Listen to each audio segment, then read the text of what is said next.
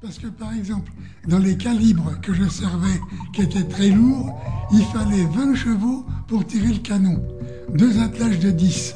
Et en plus, il fallait trois charrettes euh, tirées par 6 chevaux chacune pour transporter le matériel et les munitions. C'était quelque chose d'énorme. J'ai appris à monter à cheval dans l'armée pour faire ce travail, ce travail-là.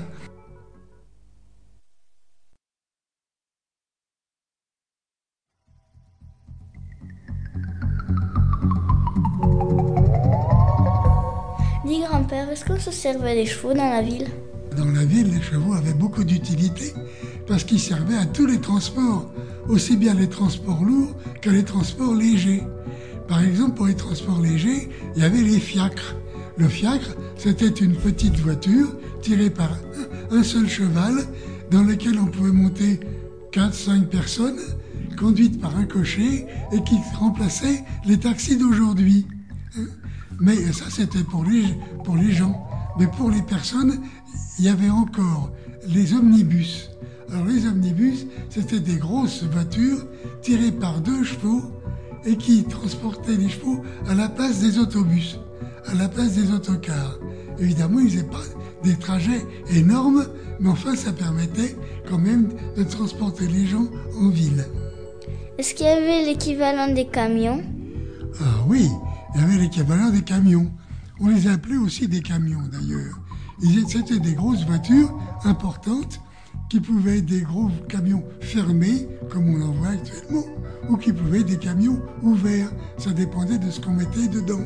Et suivant la charge, il pouvait y avoir un, deux, trois et même quatre chevaux. Seulement, en ville, ça posait des problèmes. Parce que mettre deux chevaux, ça va encore, l'un à côté de l'autre. Mais pour en mettre quatre, il fallait en mettre deux contre le camion et deux autres qui tiraient devant. ça tenait beaucoup de place et dans les virages, c'était très compliqué.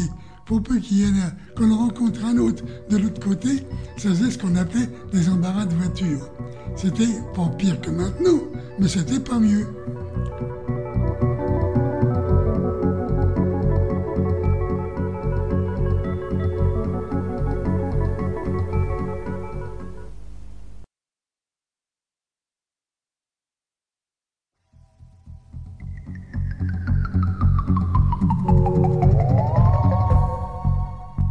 Dis grand-père, est-ce qu'il y avait l'équivalent des voitures d'aujourd'hui?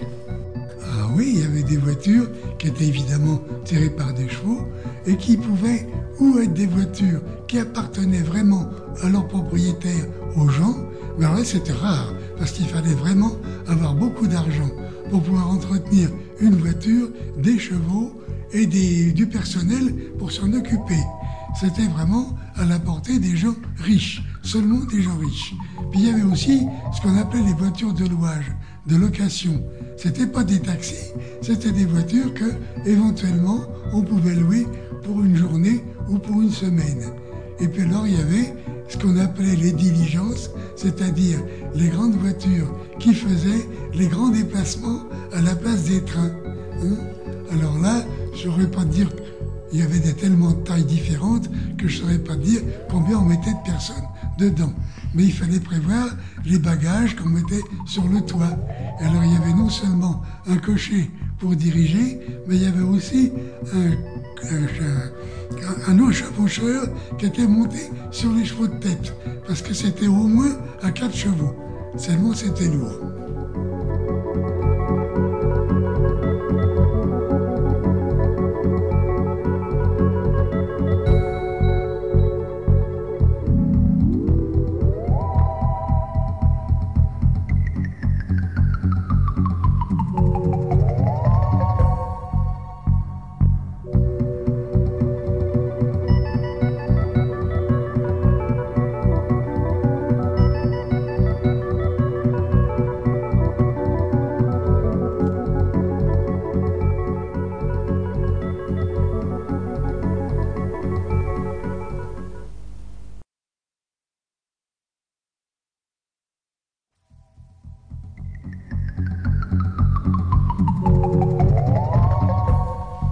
Dis grand-père, dans quoi tu te lavais? Dans une baignoire ou dans une douche? Ni dans une baignoire, ni avec une douche. Il n'y avait pas assez